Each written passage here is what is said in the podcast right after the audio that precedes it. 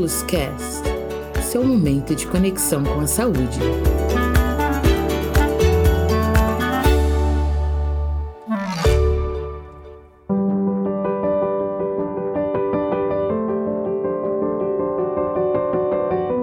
Sou eu, a Karen. Já agradeço o tempo que você está dedicando a ouvir o nosso podcast. No episódio de hoje, converso com Ana Paula Martins Lima, que é psicóloga clínica e coordenadora de psicologia da Care Plus. Durante nosso bate-papo, ela falou sobre a importância de cuidar da saúde mental no contexto do ambiente de trabalho, do papel do colaborador e do gestor para identificar sinais de adoecimento mental e também sobre a importância de realizar uma tarefa por vez enquanto se dedica ao trabalho. Vale conferir.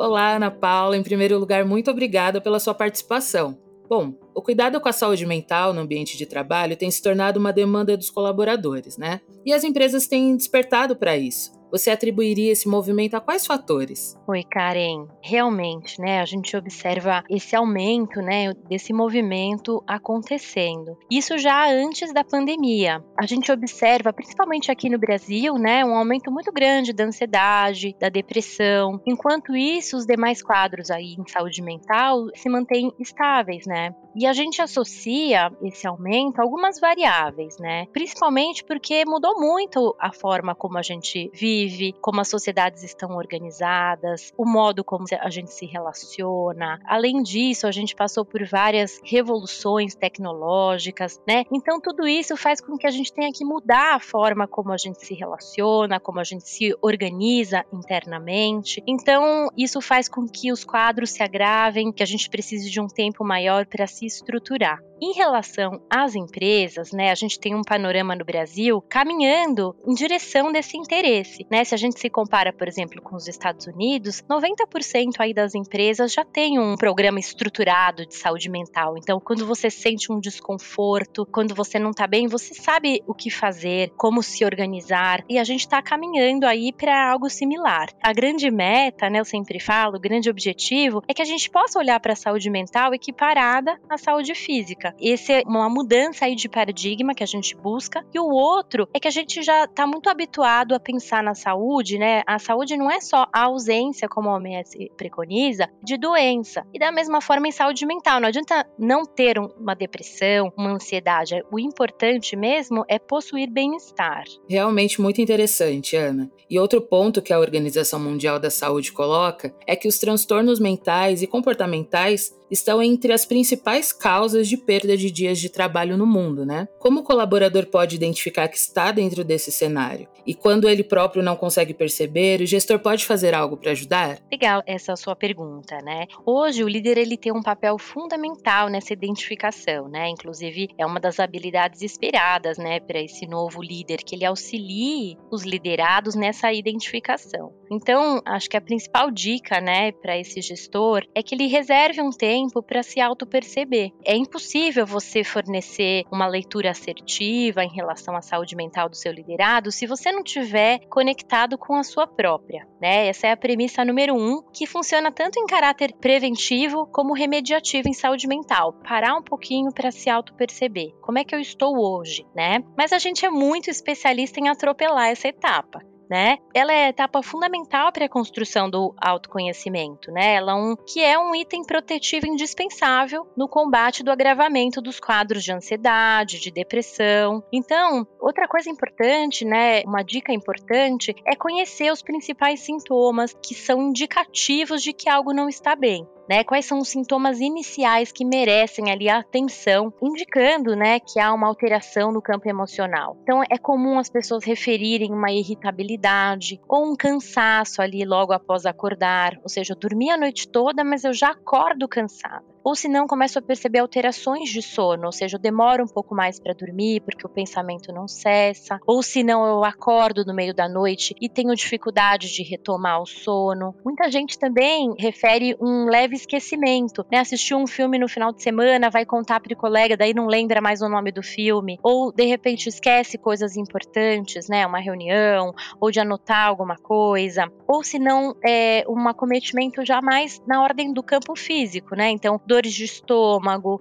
episódios de dor de cabeça, leves palpitações, ou até mesmo um sentimento aí de desprazer com coisas que adorava fazer, né? Adorava jogar futebol ao sábado de manhã, já não tem mais vontade de ir, ou e acha chato. Outro sinalizador, né, de que a situação está começando a ficar um pouco mais avançada, é a vontade de sumir, não voltar mais, a vontade de desaparecer, ou ficar assim ruminando pensamentos da ordem da incompetência, achando que não é bom o suficiente ou que não vai dar conta. Isso é bem comum. E aí, como que o, o gestor pode facilitar, né, o acesso ao cuidado de saúde mental quando perceber algum desses indicativos, né? Então, o mais importante, né, assim, eu gosto de sempre fazer um parênteses que quando a empresa tem um programa estruturado, né, em parceria com o RH, isso acaba sendo mais fácil, porque aí o gestor não fica sozinho na condução, né? É complicado você abordar uma pessoa sobre esses sinalizadores. Então, quando a companhia já conversa sobre isso na sua rotina, no seu cotidiano, fica mais fácil para esse gestor utilizar esse material ou, ou essas conversas prévias para poder sensibilizar esse liderado de que alguma coisa não está indo por um bom caminho. Mas se o gestor perceber, né, algum desses sinalizadores, né, é muito importante antes de ter uma conversa se autoexaminar, verificar qual é a sua disponibilidade interna, né, para ter essa conversa, para fazer o acolhimento desse liderado, né, poder deixar ele falar, é muito importante quando a gente vai abordar alguém sobre saúde mental, a gente falar menos e escutar mais. Até mesmo o silêncio que pode vir a se instalar nessa conversa. Porque às vezes a pessoa nem sabe por que, que ela tá se sentindo mal, né? Então o mais importante é saber ouvir, né? Essa é uma competência assim indispensável para um líder que vai fazer um manejo em saúde mental e fazer o, encaminhamento especializado, o auxílio especializado. Porque em saúde mental a gente tem muita receita caseira, a gente acaba às vezes colocando muitos tratamentos, né, que não tem uma comprovação científica e isso tende a agravar os quadros de saúde mental. Ana, e quando a pessoa perde, ainda que momentaneamente, a capacidade de gerenciar o próprio bem-estar no ambiente de trabalho? Quais impactos ela pode sofrer tanto nesse ambiente quanto na saúde dela como um todo? Na verdade, né, assim, todos nós passamos em algum momento da nossa vida por situações que envolvem estresse. O grande segredo é na nossa capacidade adaptativa, né? Agora na pandemia mesmo, né, a gente se viu diante de muitas situações que a gente não tinha resposta de como iria manejar, de como iria enfrentar aquele desafio. Então, é natural que a gente passe por situações de estresse, mas na medida, né, que a gente não consegue encontrar uma resposta adaptativa para resolver aquela demanda, isso pode desencadear sim uma instalação de uma fase mais avançada do estresse. E aí nessa etapa é muito comum que de alguma forma o corpo físico sofra alterações, adoeça mesmo, né? Então assim, como eu falei, os principais sinais são as falhas na memória, muito cansaço, apatia, o desinteresse. A gente precisaria atuar já nesses primeiros sinais. Mas quando isso não ocorre, ele pode instalar, né, gripes por conta é, de uma alteração no sistema imunológico, gastrite gastrite, bruxismo. E na verdade, o estresse tomou uma dimensão social, né, assim, uma grande preocupação, porque infelizmente ele pode sim, se não for manejado, contribuir com a instalação de risco de infarto e algumas doenças mais graves. E isso é, existe uma comprovação científica de que esse quadro de estresse colabora com esse agravamento dos problemas cardiovasculares. Então, por isso que se tomou uma dimensão muito grande, né, assim, o manejo do estresse na nossa sociedade A gente falou sobre sinais e sintomas, né? Mas a gente sabe também que, felizmente, as pessoas têm estado mais atentas para questões emocionais. Ainda assim, nem todas sabem exatamente como agir para proteger essa saúde emocional. Quais recomendações você daria neste sentido, Ana? Bom, as recomendações elas são muito simples, né? É muito importante para que a gente se proteja, que a gente desenvolva laços sociais significativos no ambiente de trabalho. A sensação de pertencer àquele local é algo extremamente significativo no combate de doenças do campo da saúde mental. Além disso, isso minimiza o estresse. Poder conversar com o colega do lado, tomar um café, poder desabafar, poder brincar no ambiente do trabalho, isso é um fator muito protetivo. Tá? Outro grande desafio é a gente poder realizar uma atividade de cada vez. Cada vez mais a gente desenvolve estratégias para fazer muitas coisas ao mesmo tempo. E a gente sabe que o nosso sistema cognitivo, ele não tem atenção dividida. Ele divide a atenção entre dois focos, e isso traz um desgaste cognitivo muito grande. A médio prazo, a pequeno prazo, isso é muito eficiente, mas a longo prazo, realizar sempre muitas coisas ao mesmo tempo, né? Estar numa reunião e ao mesmo tempo verificando e-mails, isso é muito comum da gente fazer. Mas a longo prazo, isso a gente já sabe que isso é, ocasiona um desgaste cognitivo grande. Então, essa é uma outra dica importante. E a gente sempre tem que pegar uma balança e colocar quantas horas do dia eu me dedico ao trabalho e quantas horas do dia eu me dedico a outras atividades, né? Parece muito simples falar isso, mas é difícil conseguir encontrar um equilíbrio nessa balança, se dedicar a outras atividades diárias que não tenham interligação com o trabalho, né?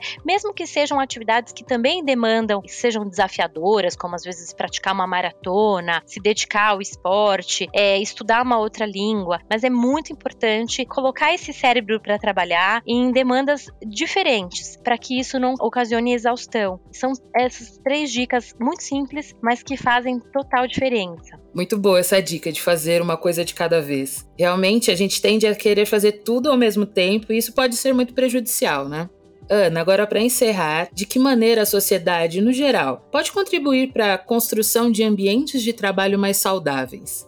A gente não pode perder esse gancho, porque a pandemia deixou assim muito evidente o quão vulnerável nós somos. Mas ao mesmo tempo, ela também deixou muito evidente o quão criativo nós somos. Aí nesse sentido, é muito importante a gente manter aquecido o debate sobre quais são as melhores práticas em saúde mental e focalizar muito em promoção de saúde, não focalizar somente em tratar os quadros quando eles se agravam. E a gente precisa ter ações no nosso cotidiano, no nosso dia a dia, promotor promotores de saúde e bem-estar. Eu acho que essa é a grande dica, né? A gente não focalizar só no tratamento. A gente precisa dedicar um tempo da nossa semana, do nosso dia a dia, com os nossos pares, para momentos agradáveis, seja eles quais forem. E é muito importante também, falando do trabalho em si, que a gente passe a legitimar o tratamento em saúde mental. É muito comum a pessoa fazer a terapia, né? E assim, são os horários nobres, sempre fora do horário comercial, né? E é muito legítimo ir no médico, na hora do almoço almoço. Então a gente precisa equiparar mesmo a saúde mental à saúde física, né? E quem está nesse papel de gestor poder legitimar o cuidado preventivo em saúde mental, né? Não só quando a situação já se agravou, porque aí demora muito mais tempo para a gente conseguir reverter e é importante que a gente estimule os cuidados em saúde mental e crie espaços na agenda para essa demanda. E mais uma vez, muito obrigada pela participação, Ana. Foi um prazer enorme conversar com você. Obrigada a você, gente. Até a próxima.